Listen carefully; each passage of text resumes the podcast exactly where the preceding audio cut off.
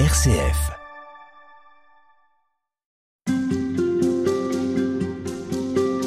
Sœur Agathe, bonjour. Bonjour. Vous êtes euh, ici au Carmel du Mont des Oliviers, juste à côté euh, du Paternoster.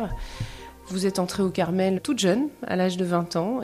La spiritualité des carmélites, c'est aussi la contemplation, la contemplation du Christ ressuscité. Oui, tous les matins, on célèbre la résurrection, à la fois à Pâques, mais aussi tous les matins, quand le soleil se lève, c'est le symbole du Christ ressuscité. Et Sainte Thérèse, qui, qui est notre mère, elle aimait tenir compagnie au Seigneur à Gethsemane, mais aussi le contempler ressuscité. Et pour elle, c'était une présence. Il n'y a pas de, de, division très nette dans le mystère. C'est toujours le Christ qui nous Mm. attire. C'est toujours le Christ avec qui on veut, on veut rester en présence. Vous dites euh, justement le Christ avec lequel on veut rentrer en présence. On le verra aujourd'hui. On va reprendre un peu les textes de l'apparition, des apparitions du Christ après sa résurrection.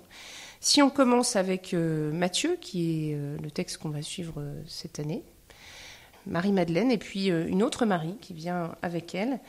Et les deux Maries arrivent pour visiter le sépulcre. Visiter le sépulcre, ça voulait dire venir s'y recueillir. C'était une, une tradition. On, on venait après l'ensevelissement. Oui, il faut se souvenir que l'ensevelissement avait été fait très rapidement parce que c'est le, le, le Shabbat commençait. Donc un petit peu à la va-vite, euh, bien mais quand même rapidement. Donc on pense qu'elle venait avec des parfums, elle venait pour terminer, pour, euh, pour s'assurer que tout avait été bien fait, pour rajouter des parfums sans doute. Alors elles arrivent et leur apparaît un ange, grand tremblement de terre, les gardes tressaillirent et devinrent comme morts. Euh, L'ange leur dit, je sais bien que vous cherchez Jésus, venez voir le lieu où il gisait et allez dire vite aux disciples, il est ressuscité d'entre les morts. On a gardé l'idée qu'elles allaient vite dire aux disciples, il est ressuscité d'entre les morts, mais il leur est dit aussi, venez voir le lieu où il gisait. Pourquoi? Exactement, parce que la résurrection, personne ne l'a vue. Mais l'ange leur dit, venez voir le lieu. Vous, ne pouvez pas voir le, la, présence de la résurrection, mais vous pouvez voir ce qui reste. Vous pouvez voir les signes qui disent qu'il est ressuscité. Et nous aussi, c'est un peu ça qui se passe dans notre, dans notre vie de foi. Quand l'ange dit Je sais bien que vous cherchez Jésus, qui est-ce qu'on cherche quand on cherche Jésus? Vous cherchez Jésus encore? Bien sûr, on cherche Jésus et j'espère le chercher encore, le chercher toujours plus.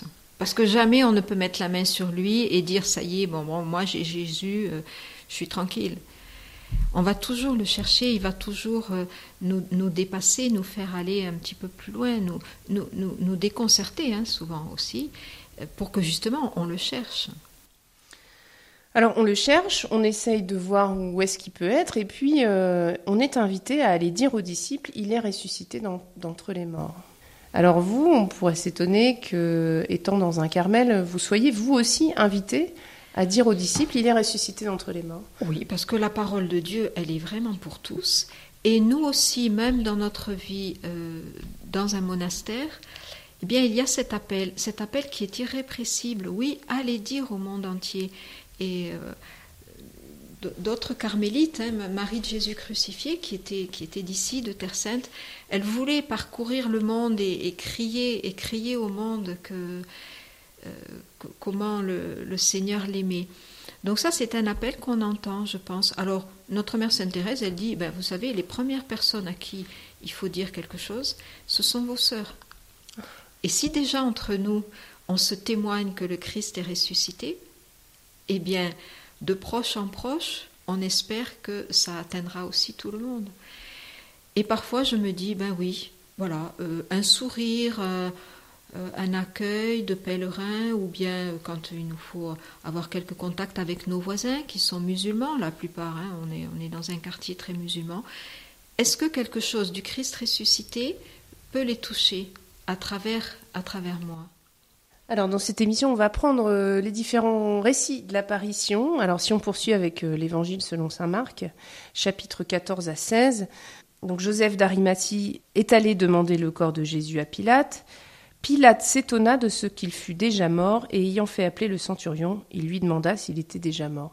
La confirmation de la mort du Christ, elle est indispensable pour ensuite pouvoir euh, attester de la résurrection quelque part Oui, bien sûr, parce que le, Christ n'a pas fait semblant d'être mort. Hein. Il, ne s'est pas fait, je sais pas quoi, une substitution, quelque chose de. Non, non, il, est, il a vraiment connu ce que, nous, ce que nous connaissons et nous connaîtrons.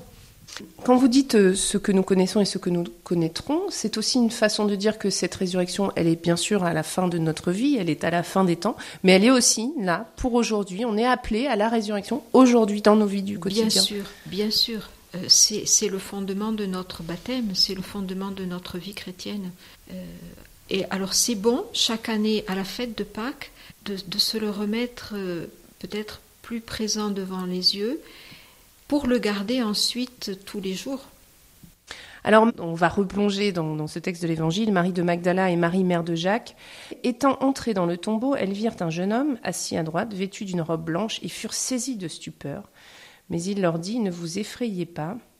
C'est Jésus le Nazaréen que vous cherchez. Il est ressuscité. Il n'est pas ici.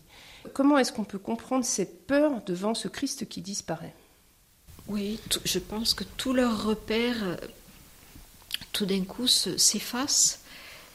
Le corps de Jésus jusqu'ici était encore la seule chose qu'elle pouvait tenir un petit peu. Et là, cette disparition, pour elle, c'est vraiment euh, comme le sol qui se dérobe sous leurs pieds. C'est ce qu'on traverse aussi parfois. C'est ce qu'on traverse. Et, l'absence est quelque chose qui est très difficile à vivre, encore plus que, que peut-être qu'une présence menaçante. L'absence, le vide, le, trou noir. Et face à cela, l'ange nous dit, le Christ nous dit, n'ayez pas peur. Voilà, une lumière, une lumière autre, une lumière qu'on n'a pas pu prévoir du tout, qui nous, qui nous surprend, et une assurance qui est donnée, qui est reçue. C'est vraiment une grâce hein, de pouvoir euh, entrer dans le mystère de la résurrection ce mystère de la résurrection, c'est euh, se laisser surprendre parce que le Christ jamais n'oublie les hommes. Jamais. Et il est présent à chacun d'une manière très particulière, très personnelle. C'est pour ça que les récits de la résurrection, chacun, en les lisant, euh, se, met dedans. Et cette femme qui va au tombeau, et ce disciple qui, voit, qui doute et qui ensuite donne, donne son assentiment. Euh, chacun est vraiment, est vraiment touché et je pense que dans nos vies, il y a des moments où on rencontre un ange vêtu de lumière euh, qui nous dit mais ne cherche pas. Là où tu cherches euh, voilà il y a il y a autre chose qui est en train de, de poindre. Voilà. Et et il est il est. C'est aussi cette foi qui est demandée aux compagnons de Marie de Magdala quand euh, elle vient témoigner qu'elle a rencontré le Christ, puisque le Christ apparaît d'abord à Marie-Madeleine, mais ils ne la crurent pas. Et puis Emmaüs, les disciples, vont eux aussi reconnaître le Christ, le Christ, mais on ne les crut pas non plus. Pourquoi est-ce que c'est si difficile pour Marie-Madeleine de, de, pouvoir convaincre, ou en tout cas de, de pouvoir être crue sur ce qu'elle a vu? Oui, c'est surprenant. Marie-Madeleine, elle fait une expérience bouleversante, personnelle, euh, qui la change. Euh, elle croyait voir et, euh, et ce n'est pas, ce n'est pas le jardinier, c'est vraiment le Christ. Donc elle est bouleversée, elle court vers les disciples, mais les disciples, eux, n'ont pas fait cette expérience et donc il y a comme un décalage que nous rencontrons aussi dans nos vies. Quelquefois, euh, voilà, les, autres euh, ont du mal à, à percevoir quelque chose qui est une expérience très personnelle. Et pourtant, c'est par le témoignage d'une expérience personnelle que la foi se transmet. La foi se transmet par des témoins. Elle ne se transmet pas dans des livres, dans des... Elle se transmet vraiment par des témoins. Oui, c'est aussi des, pages d'évangile euh, supplémentaires. Alors, bah, justement, les pages d'évangile, on continue de les tourner. Pierre, cependant, partit et courut au tombeau, mais se penchant, il ne vit que des bandelettes, et il s'en retourna chez lui, tout surpris de ce qui était arrivé. On peut, on peut presque s'étonner, nous aussi, de, de Pierre qui va rentrer chez lui. Oui, et pourtant il faut, il faut s'étonner de rien.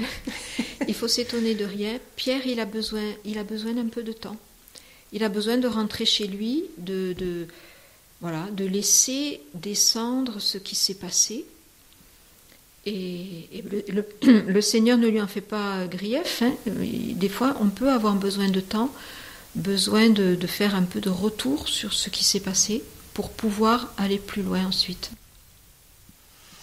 C'est peut-être ce qu'on va retrouver avec, euh, là aussi, raconté dans l'évangile selon saint Luc, les disciples d'Emmaüs. Euh, on se souvient, ils repartent et puis euh, les deux s'étonnent de ce que ce troisième homme ne soit pas au courant de ce qui est arrivé à Jésus.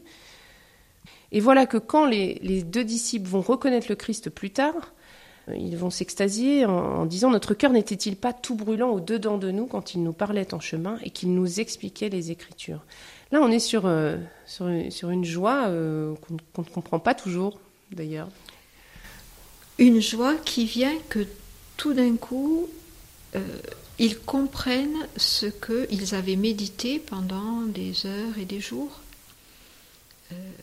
et ce n'était pas du temps perdu. Mais il faut que, que le Seigneur lui-même vienne, ouvre leur cœur, et alors tout s'éclaire et les paroles que le Seigneur leur avait dites, elles prennent euh, leur vrai sens après la rencontre avec le Seigneur ressuscité. Donc parfois le sens vient plus tard. Oui, ou dans cette rencontre. Notre foi chrétienne, elle est toujours en dialogue avec les uns, avec les autres. Et, c'est dans le dialogue avec cet inconnu sur la route que euh, ils vont comprendre ce qui s'est passé. On poursuivra demain avec l'évangile selon Saint Jean. Merci sœur Agathe, à demain.